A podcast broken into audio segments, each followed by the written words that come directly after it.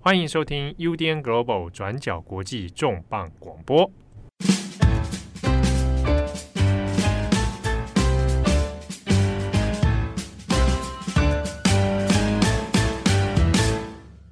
Hello，大家好，欢迎收听 UDN Global 转角国际重磅广播。我是编辑木仪，我是编辑赖云。好，今天重磅广播呢，我们要来谈的是有关在战火之下的一种暴力形式。家庭暴力，大家可能过去如果看过一些战争相关的故事，或是跟战争有关的电影，可能可以想象说，在世界各地有发生武装冲突的地方，或是发生战争的地方，有很多女性在这种极端的状态之下，会变成所谓的战利品，或是被实施性暴力等等。不过，我们今天要来分享的是在家庭当中的暴力，也就是说，家庭场域变成另外一种难以理解。外界更难以窥见的另类的战场。那我们今年在年初的时候有做一集重磅广播，是在讲俄乌战争之下的爱与性。如果有收听这集重磅广播的听友们，应该知道我们当时谈论到的是有关士兵们他们被迫加入这个无情的斗争之后，不管是爱还是情还是性，都也变成了战争当中的牺牲品。那战争带给人们的创伤也非常非常难用爱情、用感情来弥补，而从中有一个非常关键的原因，是因为在战争之下罹患精神疾病的人越来越多。在去年年底的统计显示，乌克兰有大约一千万人可能在俄乌战争之下出现了忧郁、焦虑、创伤后压力症候群，还有精神解离等等的疾病当中。那再加上俄罗斯入侵乌克兰之后，很多士兵们他们在重返家园之后，因为受到创伤后压力症候群，还有精神状态不稳定的关系，而把他们受到的创伤转化成对配偶或是对家人的亲密暴力上，而多数的乌克兰家暴受害者都是女性。那我们今天的这集重磅广播就要来延续我们上次讲的俄乌战争之下的爱与性，来做一个续集。我们要来跟大家讨论这些受暴女性的案例还有故事。我们也会接着来讨论，在这种战争持续、好像还看不到结束那一天的状态之下，乌克兰这些家暴受害者，他们现在面临什么样的压力？当他们对国家求助的时候，国家支持他们吗？又或是国家现在已经把大量的精神跟资源都投注在战争当中，而受暴者也成为另类的隐形的受害者呢？这个就是我们今天会来讨论的主题。好，那我们今天要来分享两个女性的故事，一个叫做柳伯福，一位是奥克萨娜。柳伯福她是一位居住在乌克兰中部第聂伯罗市的女子，在她的 Instagram 上面可以看到她留着红色的长发，那有大大的蓝眼睛，非常漂亮。那她也很喜欢花。在她的 IG 上，我们可以看到各种花束的照片。那另外也可以看到很多她跟她的丈夫雅科夫，还有两个孩子们的合照，看起来是一个非常幸福美满的家庭。不过，在今年二零二三年一月八号，也就是俄乌开打即将满一年的时候，柳伯福他被发现倒卧在他们的住宅当中。他被发现的时候已经断气了，那判断已经离世颇久。那法医也说，他被发现的时候身上是布满了各种的伤痕，总共有七十五个地方有严重的淤伤。而根据调查，对柳伯福施暴致死的人就是她的丈夫雅科夫。路透社到柳伯福的家中采访的时候，他的家人们说，雅科夫在二零二二年十一月的时候从军队逃出来，他原本是乌军的一份子。而逃出来之后，他就一直躲在家里面，不敢出门。那家人就说，雅科夫回家之后就不停的酗酒，劝都劝不听，那也很难阻止他喝酒。那他一旦喝酒了，他就会对他的太太柳伯福殴打施暴。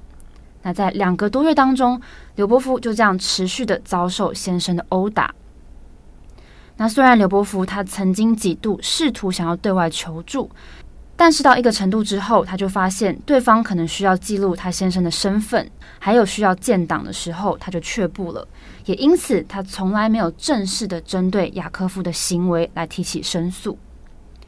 那邻居也说，在去年十一月的时候，雅科夫他才刚回来。那他们身为邻居，其实就常常听到一些声响。他们知道这个刘波夫他一直反复的被丈夫殴打施暴，所以他们有试图想要报警，想要来协助柳波夫来逃离这场噩梦。不过每一次警察到门前之后，柳波夫他就没有敞开他们家的大门，只有说没事没事，然后请警察回去。那邻居说，没有想到，在过两个月之后，柳波夫就这样很不幸的被雅科夫被自己的丈夫殴打致死。那亲友们就跟路透社的记者说，当柳伯福被人发现的时候，他身上没有一处是完好的，他的手部、他的脚部还有头部都布满了各种的伤痕，让亲人看到的时候非常非常难以接受。那路透社的记者在采访之后，也有到柳伯福的墓前来致意。那也发现说，这个墓上的名字已经改了。那柳伯福他的如果冠了夫姓之后，他的名字是柳伯福·博尔尼亚科娃。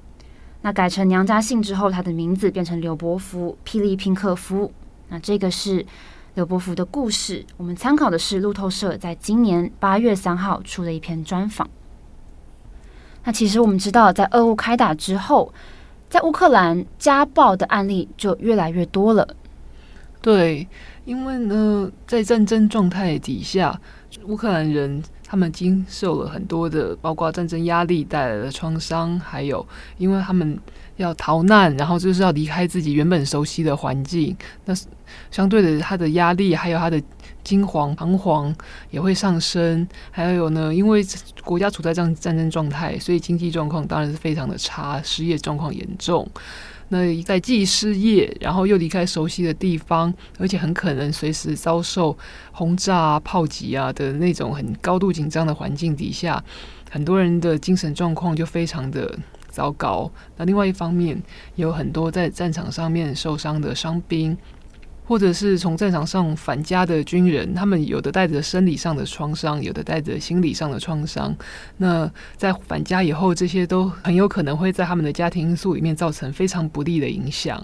不管是对伴侣或是家人的身体暴力啊、性暴力啊，或者是精神暴力等等的情况，那都开始在出现。事实上，现在乌克兰政府也有注意到这个问题。那政府的专家也表示说，目前这个问题已经开始显现，而且呢，就算战争现在结束，那这个问题也会在战后不断不断的持续到一段很长的时间，也许短暂期间内我们都看不到问题的尽头。那其实这也是大家常常说的 PTSD 创伤后症候群。那乌克兰政府方面呢，也就是有一些登记的家暴数据。那从二零二二年二月二十四号俄乌战争爆发以来呢，一度哦登记在案的家暴案件，因为有很多人他就逃逃走了，在逃难，所以他当然就没有办法去报警啊、通报啊，所以家暴数据的那个登登记数一度是往下降的。但是这只是一段很短暂的期间，到现在就是战争的情况比较相对的没有一开始那么那么的惊恐，不知道未来怎么样。乌克兰有慢慢的反攻，然后夺回了蛮多领土的嘛。要是赫尔松啊、哈尔科夫这些地方，那也有很多乌克兰人也慢慢的就是本来他可能逃到波兰或者其他欧洲国家去，那或是跑逃到西部的利沃夫去。那现在这些逃走的乌克兰人很多也慢慢的返国，或是返回原本居住的地方，或者是在他就是逃难去的城市里面有开始安定啊、落脚啊，可能就住居住下来开始生活。那生活变得比较稳定之后呢，二零二三年开始，就是警方登记到的家暴案件也开始增加，因为他现在比较稳定，所以他也有办法去可以进行正常的生活。那包括警政系统也可以正常的运作，所以才可以顺利的完成这个家暴案的登记，并不是说战争期间家暴案他登记数变少的时候，代表他真的有减缓哦，并没有。好，言归正传。到二零二三年一到五月间呢，在乌克兰警方登记到的家暴案例数多达将近三十五万起。那做一个小比较哈，就是在二零二二年同期的时候，二零二二年的一到五月，大概大约是二十三万起，增加的比例超过五十 percent，也让二零二三年成为乌克兰登记到的家暴案例数最多的一年。那在二零二三年之前呢，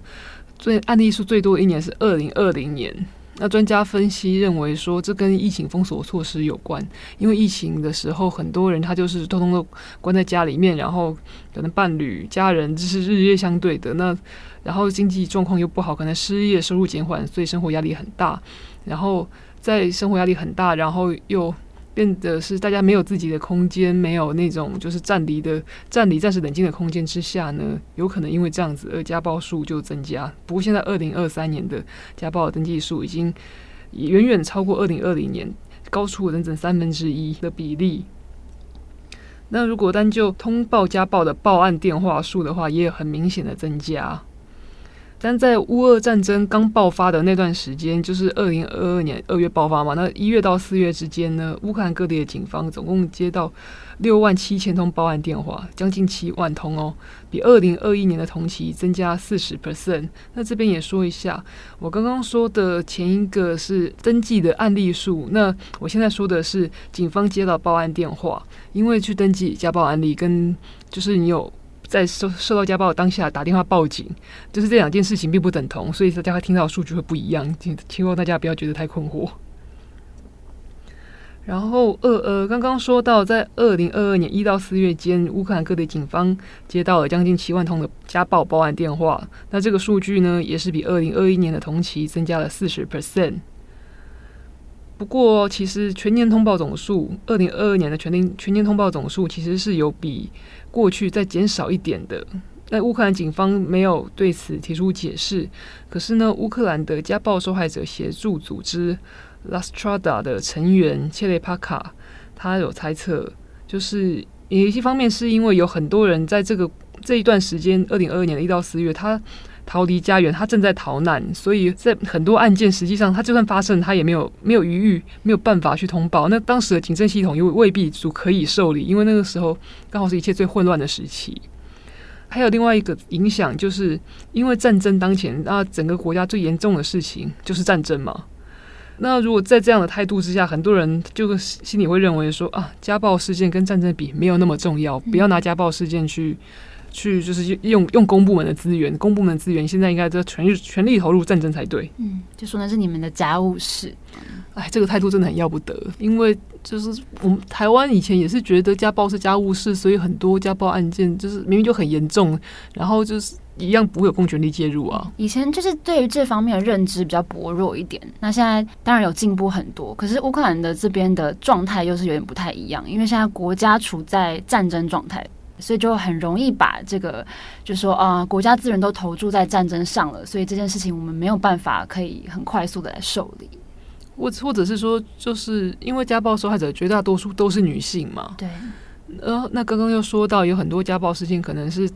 就是不管是你在战战战争底下导致的那种精神压力紧张，或者是从战场上回来的，不管是心理或是生理受到创伤的士兵，他返家之后可能整个人性性情大变。对。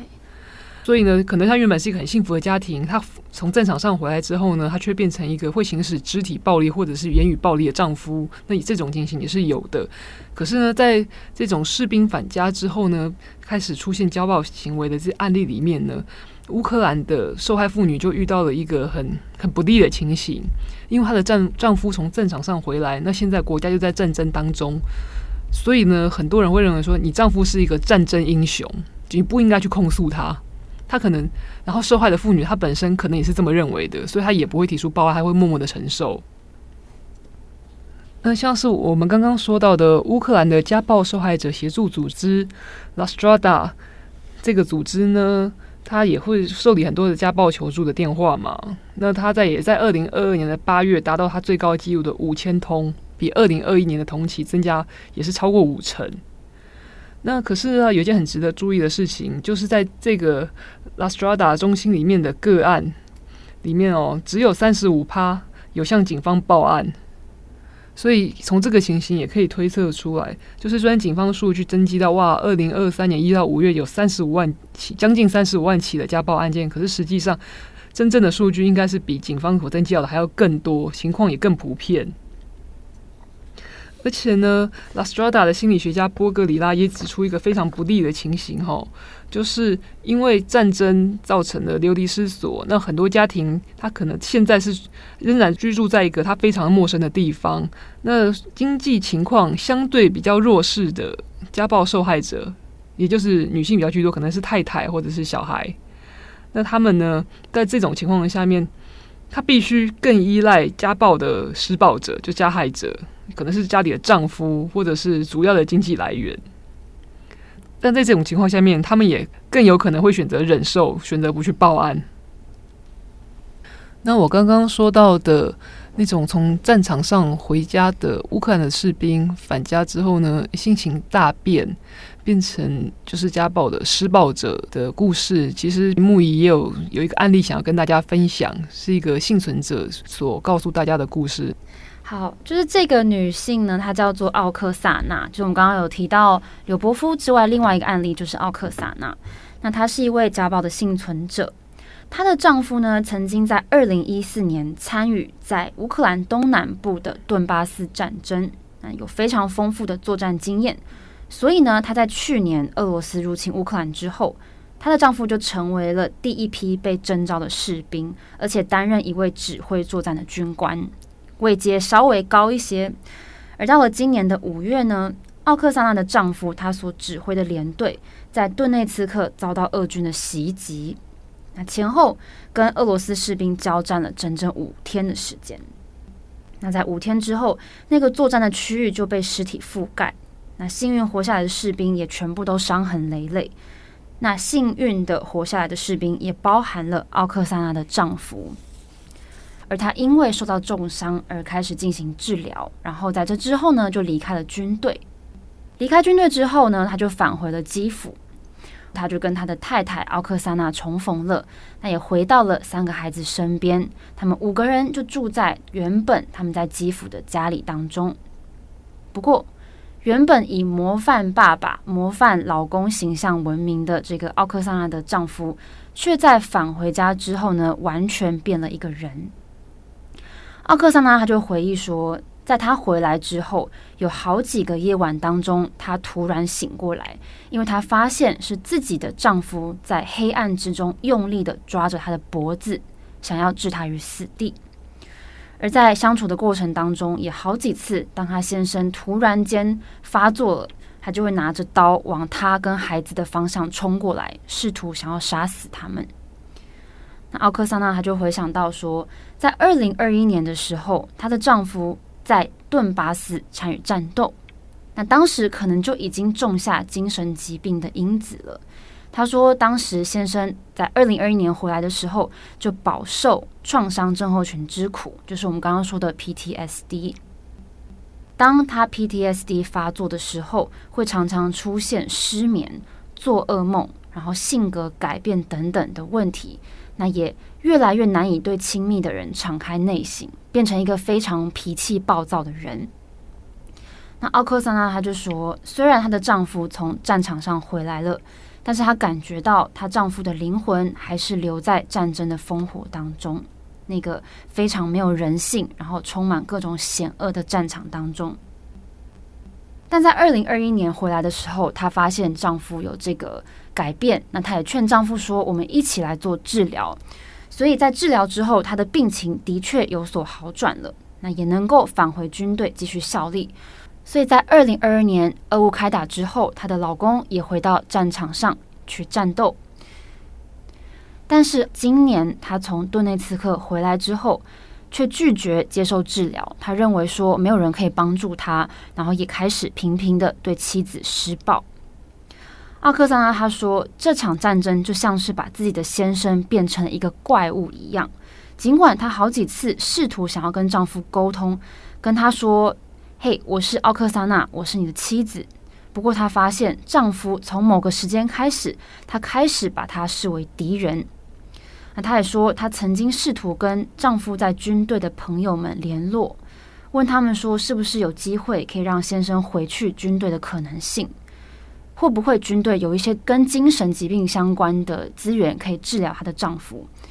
不过，当军队得知她的状况之后，也开始担心说，她的丈夫如果真的回到军队了，那有可能会去伤害其他的乌克兰士兵，所以就跟奥克萨娜说，还是拒绝让她回去，还是待在家里比较好。那奥克萨娜频频的被她的老公施暴，那她也觉得非常无助，所以她就开始跟警察求助，那也有跟不同的医疗院所来联系。让他们知道先生的情况，以及先生在发作之后会对她施暴的这种现象。不过，即使她竭尽所能的为她的丈夫、为她的家庭寻求帮助，但是打电话之后呢，对方总是说现在国家正在打仗，你的先生是一个士兵，是一位国家英雄，还劝他说你应该要保持耐心。那频频遭受这样子的打回来的状况之后呢，奥克萨娜他就认为说，现在所谓全部的士兵都是英雄烈士的这个观念，你让他在求助的时候感觉一直被打回来。那他更被告知说，现在国家正处在战火之中，所以他必须要以大局为重。这个以大局为重的这句话，应该大家最近觉得很熟悉哦。所以她就被这样告知，然后也说尽可能的要来忍受丈夫的暴力行为。那我们就可以知道说，奥克萨娜她的窘境跟苦难其实是很值得令人同情的。她看着自己心爱的丈夫从战场当中回来之后，性情大变，然后要来攻击她，要来虐待她。那即使她试图想要帮助她的老公，但是外面的人却一直告诉她说：“你要忍耐，这个比起战争来说根本就没有什么。”让她感到非常的心力交瘁。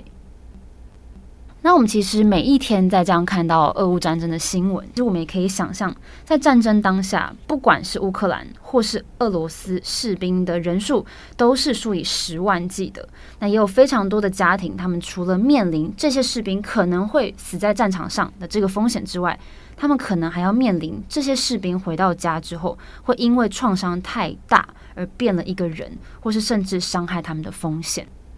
那我们刚刚提到这个奥克萨娜，她其实现在是很平安的状态哦。她最后在非营利组织 Center of Women's Perspective 的帮助之下，现在已经带着两位孩子到了女性受暴者的庇护中心安置。对，然后呢，在另外一个方面，对于受害者，就是绝大多数是女性的受害者来说呢，现在在战争的情况下，除了那种因为她的假设她的施暴丈夫是个军人，这个士兵的话，她会被要求大局为重，然后你的丈夫是国家英雄，你要多忍忍这种说法来让她感到心力交瘁以外呢，还有另外一个困境。就是呢，因为国家处于战争的状态，所以呢，很多的妇女庇护所，就是如果大家遭遭到家暴的话，对，这边科普和大家科普一下，如果你遭到家暴，你去打一一三的话，就是你要离开那个施暴的丈夫，施暴的是你们是一个施暴者的话，你可以要求社会局帮你找一个安置所，安全安置所。那在乌克兰呢，原本也是有这些妇女庇护所，不过呢，因为战争当前。所以很多庇护所已经重新调整它的用途，那改为去安置很多因为战争而流离失所的人。所以呢，可以分配给遭受那种家庭暴力等等的这种情况的妇女的资源，也就相对的变少了。另外呢，拿来预防性别暴力啊这些的相关的资源预算呢，也通通都改成投入到国防支出。也就是说，受到家暴的妇女，她可以寻求协助的资源跟管道，相对的也就变少。那乌克兰政府的性别政策专员列夫琴科他就表示说，今年就是二零二三年，那些乌克兰妇女们可以在性别政策上面所分配到的资金，从二零二一年约一千万欧元降到现在是四百二十万欧元，少了超过一半。所以呢，尽管乌克兰政府现在开始意识到就是战争底下的家暴问题，但是呢，现在可以拨出来使用的资源是比就是成平时候的时代还要少，非常非常多。那尽管呢，乌克兰在今年二月份的时候有成立一个部门来专门监督家庭暴力法庭的，就是程序，就是受暴妇女可以顺利的提出告诉啊，然后呢有足够的法律资源协助啊等等的这些程序哦。那但是呢，尽管乌克兰政府有意识也有政策想要去做应对，但是呢，现有情况就是可以动用的资源是有限的。还有另外一个问题，就是其实像我们刚刚也有提到了，家庭暴力要有公权力去介入，这个观念也是很晚近才有的。那在台湾是这样，在乌克兰也是这样子，甚至乌克兰建立这个观念比台湾还要晚，是在二零二一年之后，就是这些东西才开始被重视，然后呢，开始有相关的政策。其实二零一五年以后才开始有相关的就是办法啊，然后相关的公部门协助资源，以及把家暴这件事情要不要呢把它入罪，才开始有这些讨论，然后还有一些法律动作这样子。而且呢，还有另外一件事情，就是我不知道大家记不记得，乌俄战争刚爆发的时候呢，我们其实讲讲过，就是这个战争的原因其实是二零一四年就爆发了顿巴斯战争，就是乌东领土，它其实早就在二零一四年就已经陷入战争，一直一路到现在哦。那其实呢，国际特色组织，他在二零一九年的一份报告就已经有指出说，顿巴斯冲突也对乌克兰士兵家庭的家暴情况造成了影响。但是呢，这种家暴的情况往往是缺乏很多的报告跟深入的调查。那不过呢，国际特色组织登记到的乌克兰二十七起家暴案件中，那个时候是二零一九年的数据哦。这二十七起家暴案件中有十一起的施暴者是现役或者是退役的军人。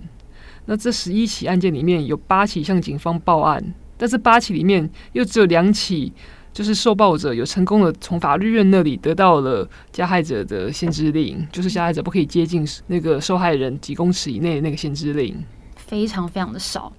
对，听起来是很让人伤心的数据。嗯，那这个是就是二零一四年之后的顿巴斯战争之后呃统计到的数据。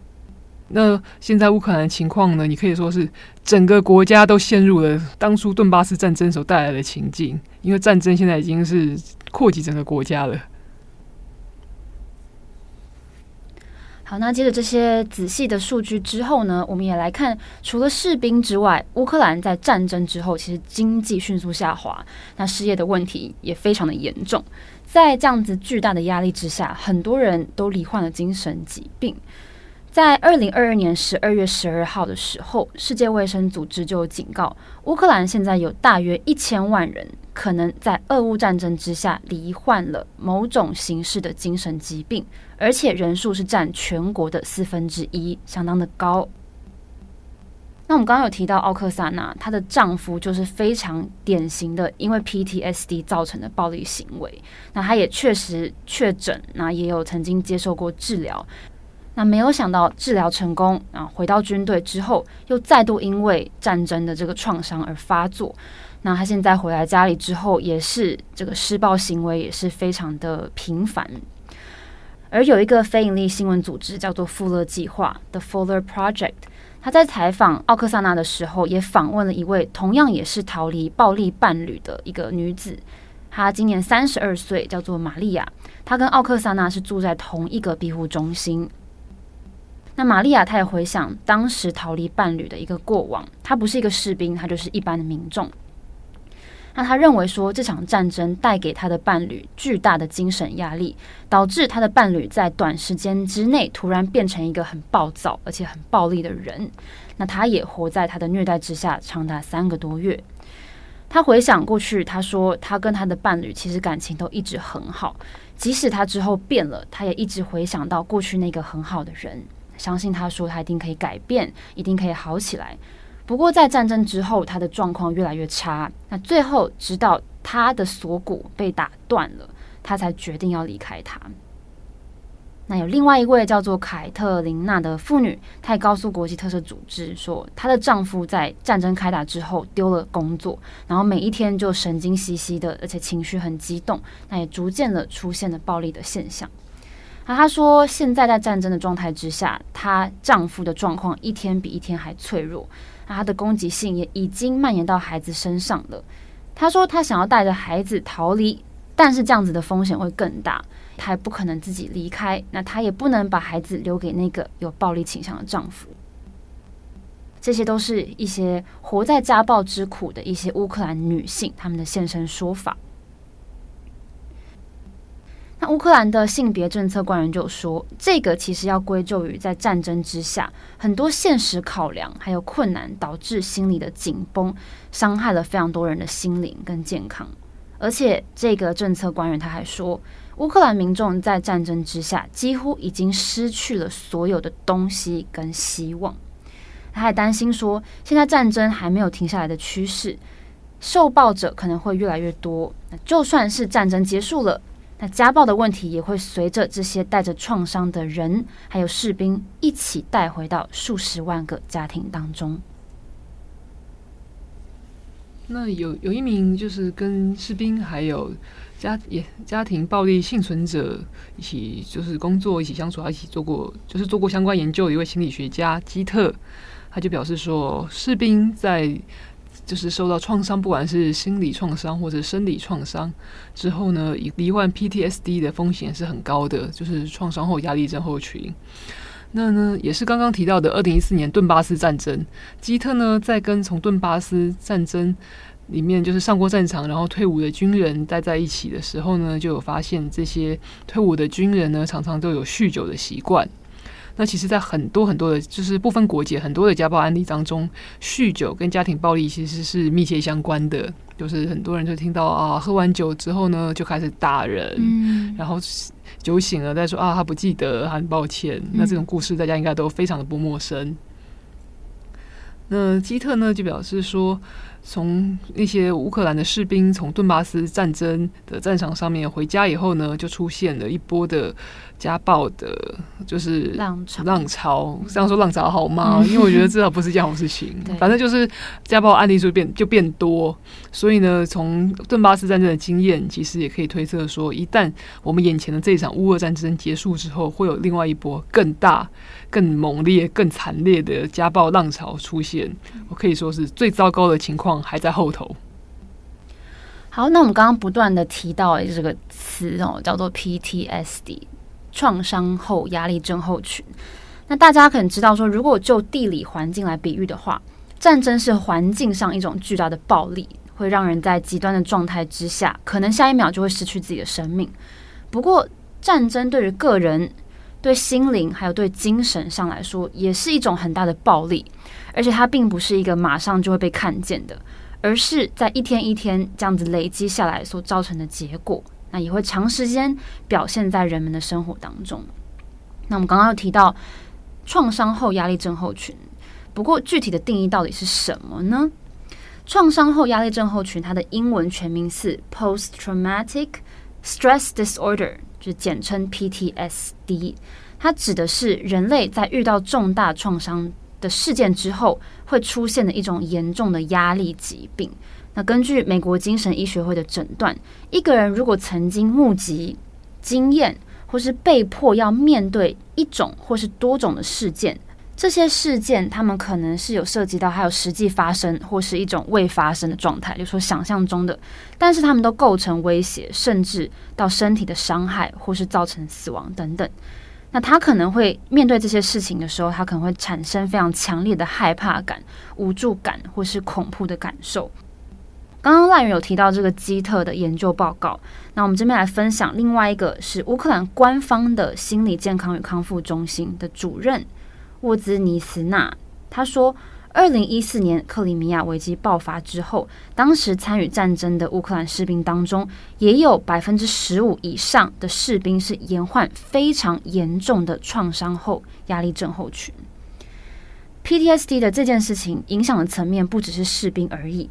今年还有一个最大的不同之处，就是平民遭受伤害的层面比以往更广。这些平民包含本身就被卷入战争的国民。或是亲朋好友们上战场的人，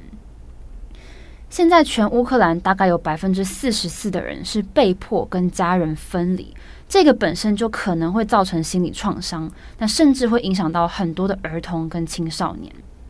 我们根据耶鲁大学在二零二一年的报告，乌克兰有三分之一的儿童跟青少年，他们患有某种形式的 PTSD 或是忧郁症，那部分的原因就是战争冲突导致的。那相对而言，全球同一年龄层当中患有这种心理疾病的大概只有七分之一，所以乌克兰现在的状况是大大的高过于世界平均。那我们之前在上一集讲到俄乌战争的这个性与爱的时候，我们也有提到一个专家叫做凯西塔夫托，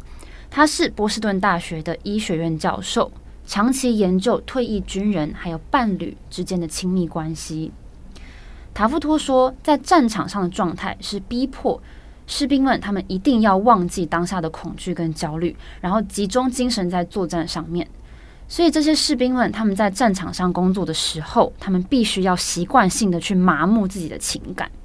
所以这个就会导致，当他们离开战场之后，他们根本就很难恢复到原本他们懂得意识到自己的情绪的这个能力。所以回家之后，他们就更难以跟伴侣或是他们的家人表达他的爱。这个是在战场当中，他在现实状态下，他必须要拥有这样子的能力。但是离开战场之后，他几乎非常难以恢复到原本的状态。那另外，这种长时间历经创伤的人，他们的大脑构造也可能会发生一些变化。这个塔夫托他就解释说，人类大脑前有一个组织叫做前额叶皮质，这个前额叶皮质它有负责统合感情还有调节情绪的功能。那在历经创伤之后，这个前额叶皮质它就会产生一种变化。进入一种叫做生存思考模式的状态，陷入这种状态的人，他会出现自己可能永远没有办法脱离困境的这种无力感，那甚至会产生自己根本没有办法撑过这一天的那种煎熬的感觉。那附带的就会是他的判断力会变得很迟钝，那原本的意志力也没有办法再发挥正常的功能，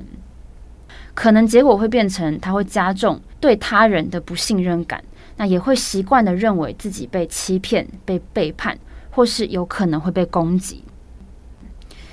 简单来说，就是即使身边的人是你最熟悉、最爱的人，可是陷入这种生存思考模式的人，他可能会把这些人视为敌人。所以，根据塔夫托的研究，他也说，战争结束之后，很多军人即便到了跟家人相聚的那一天。但是回到家人身边的时候，他还是难以关闭这种思考模式，那甚至严重的就会转化成肢体暴力。那就像奥克萨纳，我们刚刚提到的这个受暴的幸存者奥克萨纳，他说，他的先生回到家之后，如果病情发作之后，看他的眼神就会很像是看到战场上的敌军一样。其实有很多电影也在描绘这种现象，很多好莱坞拍的嘛。因为好莱坞是美国，美国本身也经历过很多这种，就是影响范围很大，然后呢，牵涉士兵很多，然后呢，战场情况可能非常惨烈的战争。最有名的就越战，然后呢，还有近年伊拉克战争啊、阿富汗战争哦，好像也不是很近年，是蛮久以前的，但是就是比越战近一点。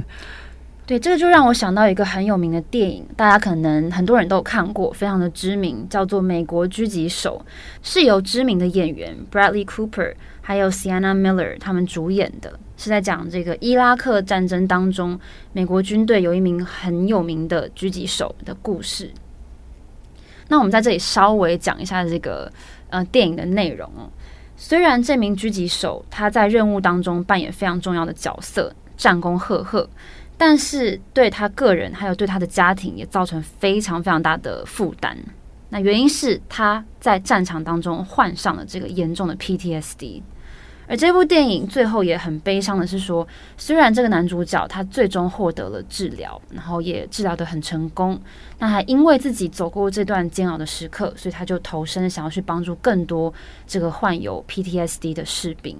结果最后不幸的，因为在治疗的过程当中。有一名老兵，他的 PTSD 发作了，然后就举起枪，然后把这个男主角枪杀身亡。那大家可以去看看这部电影，其实真的非常精彩。那这个是改编一个真实的故事，原著是一本自传，叫做《美国狙击手：美国军事史上最致命的狙击手的自传》。那是由美国海豹部队成员 Chris Kyle 等等这些士兵所写的自传。那虽然这部片因为有描述到伊拉克战争的一些细节，所以有引发了一些批评哦。不过，大家如果对于军人遭受创伤之后的压力症候群的这个处境，那这本自传或是想要看比较短篇幅的这个电影，都描绘得相当的细腻。那我们也推荐大家来参考。好，那刚刚木一介绍过 PTSD 的就是影响。那我这边也想补充一个案例哦，就是呢，其实一方面是曾经有过这种重大冲突的国家，他可能会有很多的，就是退役的军人，他有罹患 PTSD 的情况呢，这对于他的家庭、他的伴侣，就造成一个很就处在家暴风险中的一个情境。那另外呢，这种家暴的情形，他未必能好好处理，是因为呢，就是发生这些案件的国家，它本身的可能性别意识以及它的社会制度是非常的不足够的，也导致受害者他找不到人可以帮助他，或者是他即使努力的去去求援、去求助。但是呢，他所得到的态度就会非常的不友善，甚至呢，可能还有很多的偏见。那我想提出的这个案例呢，就是在巴尔干半岛上的波士尼亚赫塞哥维纳这个国家的一份关于这个国家的研究。那我这边先跟大家解释一下，波士尼亚赫塞哥维纳这个国家呢，它是前南斯拉夫的一部分。那前南斯拉夫在一九九一年到一九九九年之间呢，是发生过很很惨烈的战争。因为就是现在巴尔干半岛上面蛮多国家，像我刚刚提到的波赫啊、波士尼亚赫塞哥维纳，或者是克罗埃西亚啊、斯洛维尼亚啊，他们为了独立，那就跟当时主导南斯拉夫的塞尔维亚爆发过非常严重的血腥冲突。所以那所以呢，巴尔干半岛也是号称欧洲火药库，这是一块充满了战争创伤的土地，血淋淋，然后呢，血迹斑斑这样子。那在波斯尼亚赫塞哥维纳呢，就是他们虽然就是独立了，但是呢，经历过血腥的独立战争之后啊，家庭暴力发生的情形也是显著的增加。不过呢，这个新的独立国家却缺乏有效应对此类暴力的措施或是办法，甚至是社会的意识。因为前南斯拉夫这个地区呢，他们就是是东欧，然后在很多的社会观念上面，就是相对于西欧更加保守。然后我说的保守，也是说他那边也是更强调男性权威，因为他这边其实也是斯拉夫人嘛，斯拉夫小兄弟。所以，在这个非常强调男性阳刚气质的这样的社会里面呢，那家暴受害者他会更容易不被看见，或者是呢，会社会观念也会觉得说，哎，妇女你们要更关注你们作为一个母亲，作为一个妻子，那这会导致当地受害的女性她可能更没有力量，也没有资源去帮自己站出来讲话。那比方说呢，在二零一零年哦，波赫人权组织联盟他有发现。就是针对妇女的暴力行为，尤其是家庭暴力，依然是一个很普遍的问题。那在两千年，美国开发署委托的一份研究报告里面还发现，就是波士尼亚赫塞哥维纳的某个城镇里面有高达二十趴的妇女，就是五五分之一的妇女哦，曾经都是家暴的受害者。在这种情况里面呢，就是文化因素也是占了蛮大的影响，因为在波士尼亚赫塞格维纳的这个社会里面。就是家暴，只是一种就是被视为可以接受的行为，因为就是那种很强调阳刚气质的那种父权主导的社会里面。那另外一方面呢，还有很多的波斯尼亚和塞哥维纳人也觉得家庭暴力是妻子跟丈夫之间的家务事，国家无权干涉。而且家暴受害者还常常被问说：“你是不是做了什么事情，你老公才会打你？”嗯。所以，像这种社会态度也会造成家暴通报的比例变得很低。那波士尼亚赫塞哥维纳，它是直到二零零五年才就是有通过关于要保护女性、保护儿童免于遭受家暴侵害的具体立法。但尽管呢有就是法律归法律，但是实际社会层面的问题，并不是立了法就可以立刻解决的嘛。所以呢，其实法院呢其实是很少就是真的。真的采取具体的行动，比方说下保护令，或者比方说限制呃家暴施暴者他就是要离开居所，不可以再跟受害者同住。那像这样的判例，其实，在波士尼亚和塞哥维纳是很少的。那就算呢家把家暴案件告上法院，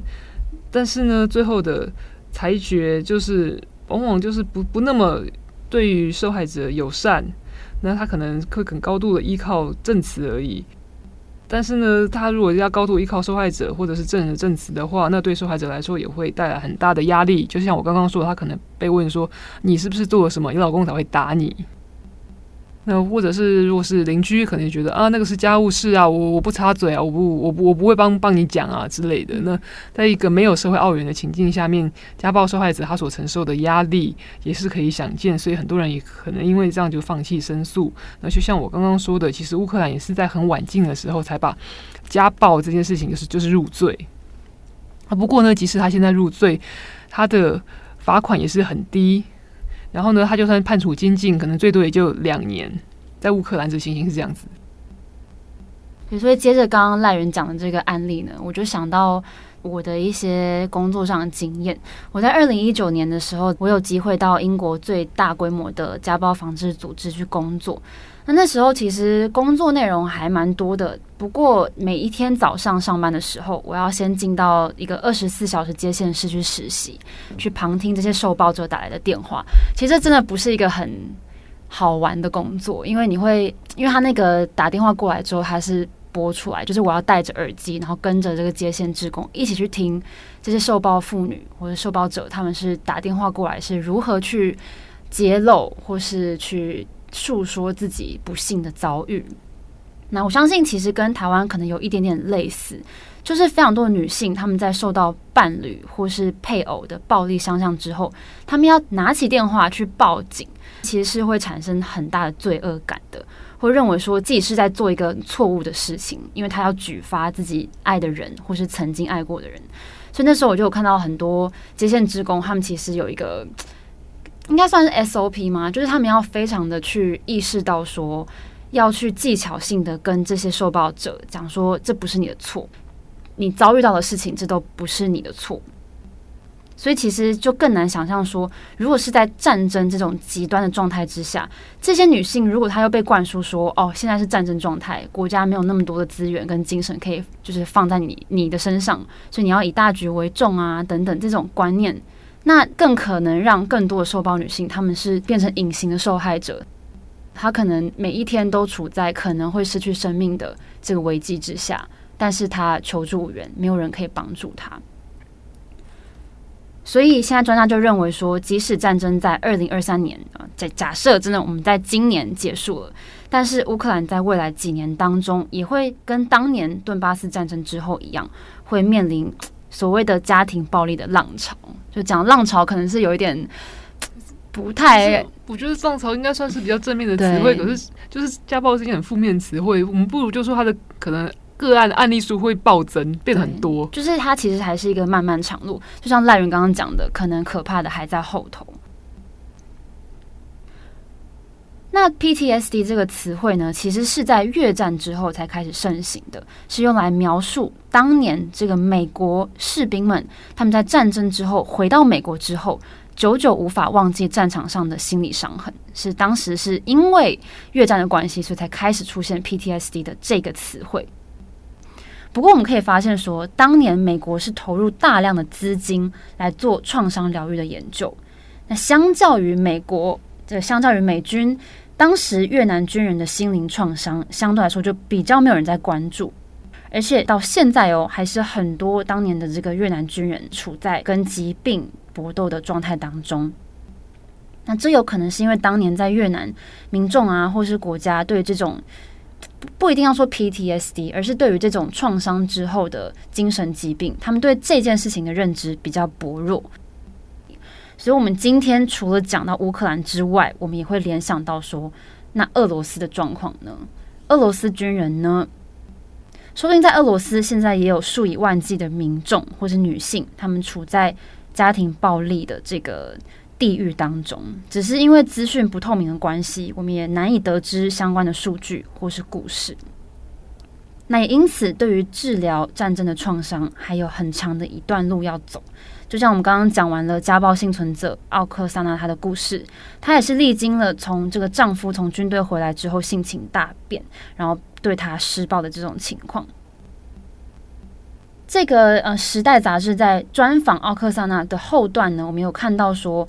呃，我们可能会觉得说，奥克萨娜你就去举发你的老公啊，然后你就呃，就不要管他，或是甚至希望她的老公可以被定罪，或是得到他该有的惩罚。但是奥克萨娜他认为说，现在最重要的事情是要采取行动。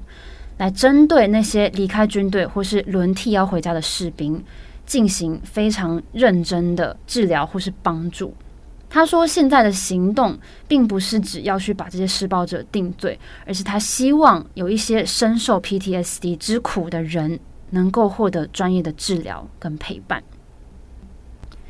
好的，那以上就是今天的重磅广播。一样，想要搭配文章来阅读，也可以到转角国际网站来参考今天的文字报道。那我们也会把上一集有关俄乌战争之下失去的爱与性也放在这个资讯栏当中，欢迎大家一起来阅读。好，那祝大家有一个美好的周末。我是编辑赖云，我是编辑木仪，我们下次见，拜拜，拜拜。感谢你的收听，想知道更多详细资讯，请上网搜寻转角国际。